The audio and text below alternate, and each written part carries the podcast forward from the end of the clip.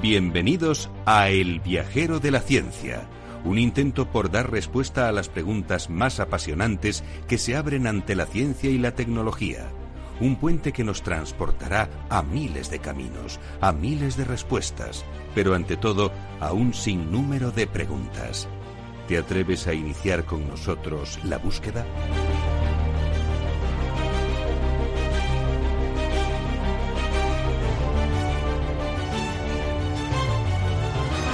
El viajero de la ciencia te invita a dejarte llevar por la curiosidad.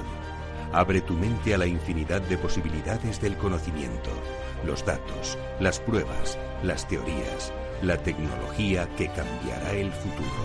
Todo cabe en un camino que se abre ante nosotros y nos despierta la necesidad de indagar en nuestro entorno y hasta en el último extremo del universo conocido. El viajero ya está en marcha. El viajero de la ciencia, Carlos Alameda.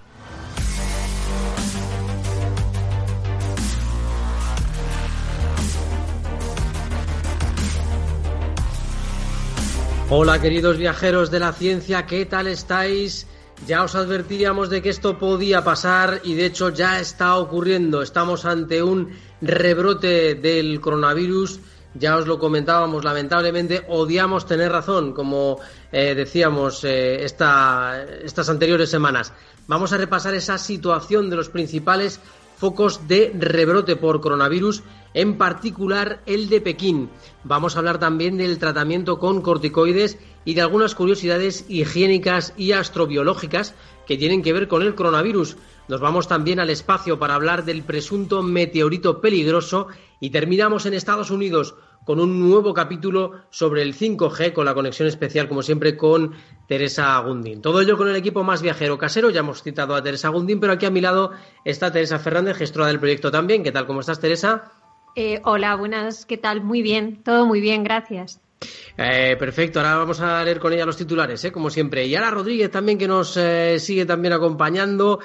Ara Rodríguez, Sara Poza, y por supuesto, mm, Beatriz Álvarez, que ha tenido un día súper liado y que hoy no sabemos si va a poder estar con nosotros. A los mandos del sonido más científico, Alberto Coca desde el estudio Naturgy de Capital Radio.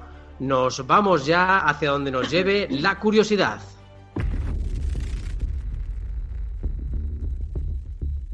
El viajero de la ciencia, Carlos Alameda.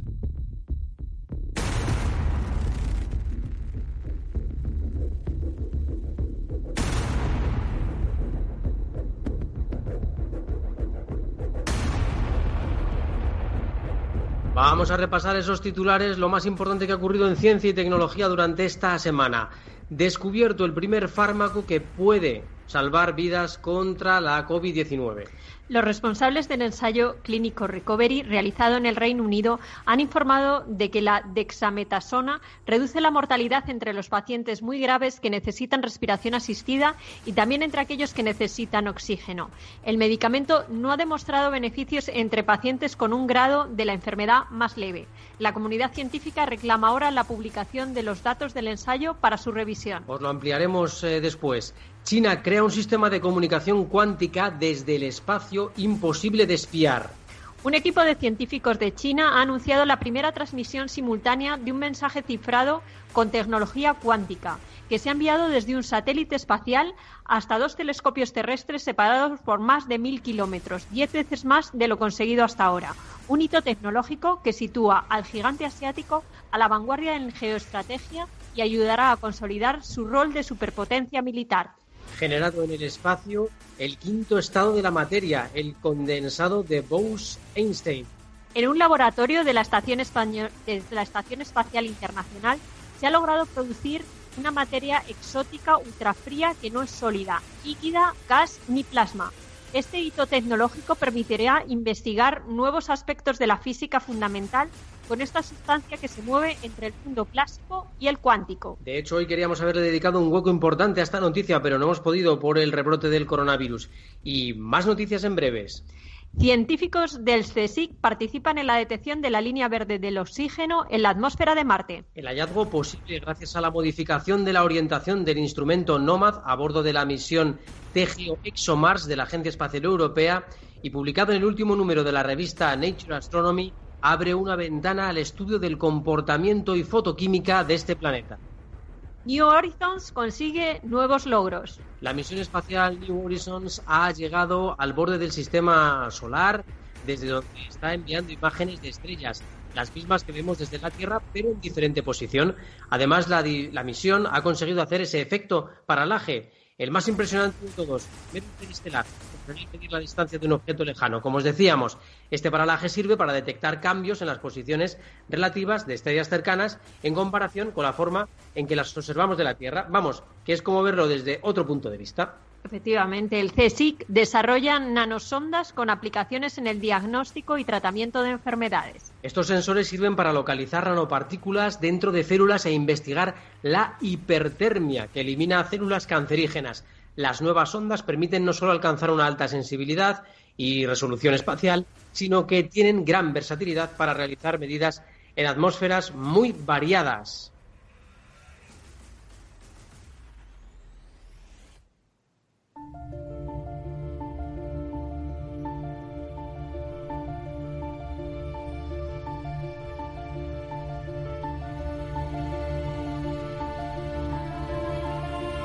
Nuestro viajero de la ciencia se adentra en el portal de las ciencias naturales, en los avances que nos ayudan a comprender mejor la vida en la Tierra y cómo conservarla. El planeta azul nos espera.